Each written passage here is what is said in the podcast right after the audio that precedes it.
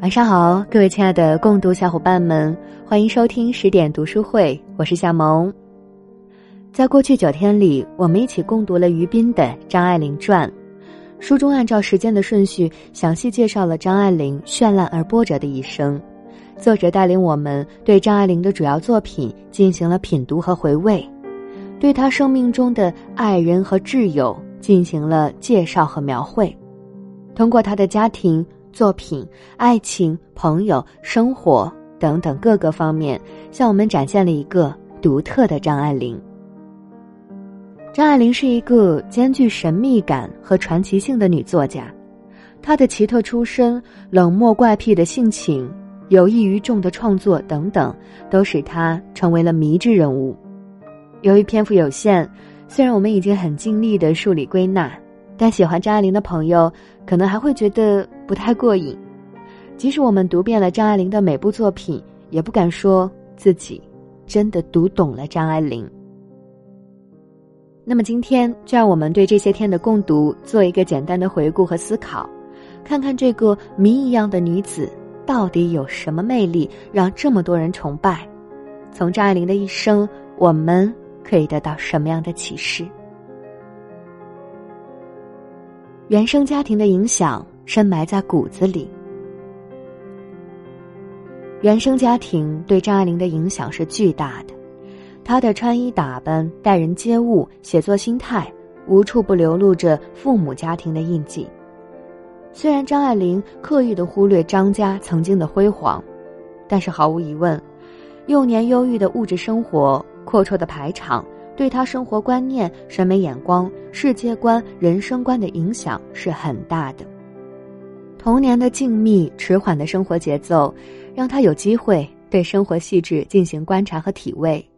在他的作品中，对细节的描绘就来自于童年的积淀。夏志清曾赞赏传奇中关于闺阁所下的写实功夫。张爱玲之所以能够提供。有关房屋、室内陈设、服饰等等大量细节的描绘，与他的生活环境以及在这环境中养成的细致纤巧的趣味有着直接的关系。童年家里的文化氛围给张爱玲的写作之路提供了良好的开端。张的父亲有旧式的文化教养，会吟诗作赋，对张爱玲小时候显露出来的写作才能多有赞赏。还亲自替张爱玲少时的习作《摩登红楼梦》拟回目。家里各类丰富的藏书以及父亲订阅的小报，使张爱玲年纪小小便读了许多书，培养了她对文学和写作的兴趣，使她在古典文学文化功底方面具有良好的素养。这种文化氛围潜移默化到张爱玲的骨子里。就连他谋划从家里逃跑时想到的计划，也是书中演绎的情节。三剑客、基督山恩仇记、九尾龟，都为他提供了丰富的想象。张爱玲的母亲作为对她影响最大的人，对她的影响可以说是渗透到了各个方面。母亲教她画画、弹钢琴、学英语，要求她做淑女。后来，又因为张爱玲达不到他的标准而不满和失望。母亲对他的爱像幽深的森林，充满着冒险式的未知，这也无形中导致了张爱玲的性格变得孤僻内向，而她注重衣着打扮，独特的审美眼光也继承自母亲。她最初的回忆之一就是。母亲站在镜子前，在绿短袄上别上翡翠胸针，而他在一旁仰脸观看，羡慕不已，发愿：八岁要梳爱丝头，十岁要穿高跟鞋。家庭对他潜移默化的影响还有很多，例如，张爱玲童年时和弟弟佣人的争执，使他认识到男女平等的问题。在他的作品中，反复提到了女性地位和女性意识的觉醒。再比如，父亲的专断、粗暴和虐待，使他从小缺乏父爱，长大后潜意识里总是选择年长的伴侣。原生家庭对一个人的影响是复杂的、难以避免的。有些明显可见的，我们可以轻松的甄别选择；更多的，则是深埋在我们的骨子里，需要我们静下心来聆听和感受。上天不会辜负每个努力的人。张爱玲作为中国现代文学史的一位杰出作家，给我们留下了许多优秀而独特的作品，包括以传奇为代表的数量繁多的中文小说、散文，以北地胭脂为代表的英文作品，以及《海上花》等优秀的英文译作。这些斐然的成绩固然与张对写作的热爱和过人的文学天赋有关。而更重要的是，他持续不断的坚持和努力。在香港大学读书时，张爱玲苦修英文，为了让英文写得地道纯熟，他狠狠心三年没用中文写东西，甚至通信用的也是英文。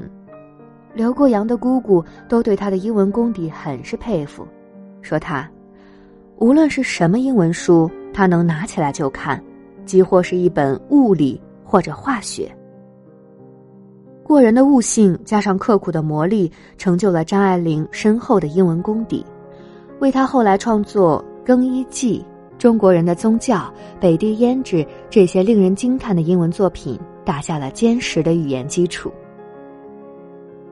在写作方面，张爱玲常常废寝忘食，不分昼夜。在香港时，她一面进行《狄村传》的翻译工作，一面。进行创作，他曾对宋琦、邝文美夫妇说道：“写完一章就开心，恨不得立刻打电话告诉你们，但那时天还没亮，不便扰人清梦。可惜，开心一会儿就过去了，就得逼着自己开始写新的一章。由此可见，他用功之深。相信，这种写作到深夜的情况，在他的创作生涯中并不少见。”正是对写作的长期坚持和努力，造就了张爱玲丰富绚丽的文学生涯。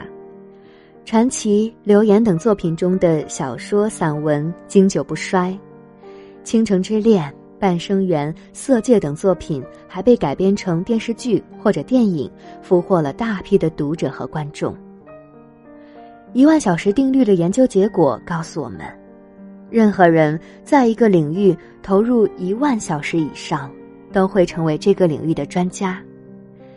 心理学家越深入研究天才的职业道路，就越发现，天赋的作用是有限的，而后天努力更为重要。我们没有成功，往往是因为我们不够努力，没有坚持到底。没有人可以不劳而获，坐等成功。我们只看到了那些成功的人表面的光鲜和荣耀。而忽略了他们背后付出的努力和汗水。梦想一定要有，万一实现了呢？张爱玲有着浓厚的文学情结，当一个作家是她最绚丽的梦想。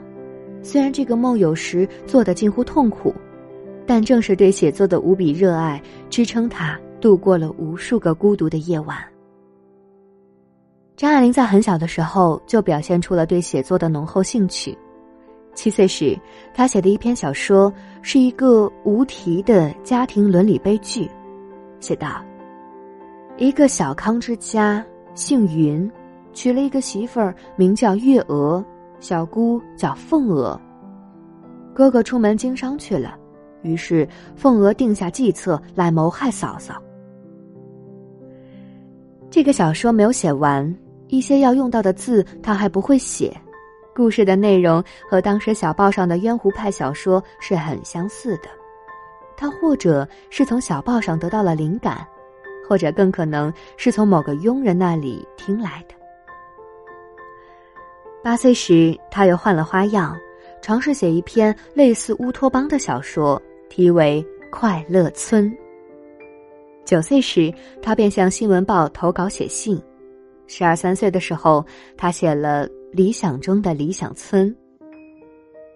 从开始识文断字起，写作变成了张爱玲最热爱的事。她把写作当成自己的宿命，即使在后面衣食紧张、生活窘迫时，她也一直坚持写作。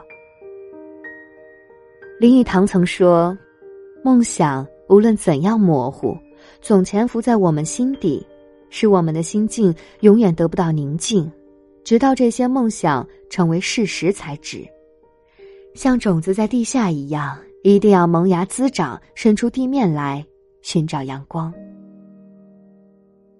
对张爱玲来说，写作像是她自己的小世界，她的快乐、忧虑、梦想、情感。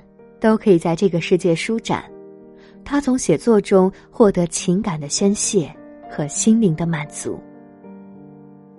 正是这个作家梦给了他前进的力量，让他漂泊波折的生活充溢着流光炫彩，让他的生命充实绚烂。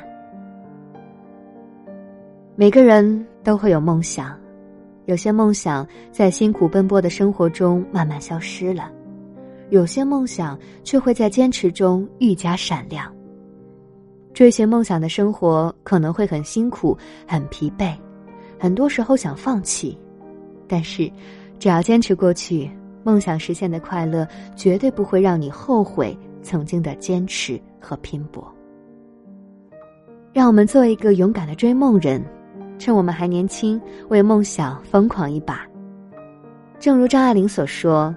出名要趁早，来得太晚的话，快乐也不是那么痛快。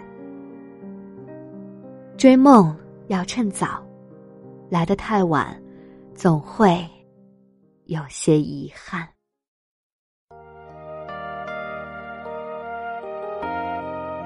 好了，亲爱的小伙伴们，今天我们一起回顾了过去九天共读中对张爱玲的了解和认识。对本书的一些启示感悟进行了交流。梦想不远，我们需要的是坚持和努力。祝愿大家都能坚持自己的梦想，实现自己的梦想。张爱玲传的共读到此结束，恭喜你又读完了一本书。明天我们将进行麦家老师的《风声》。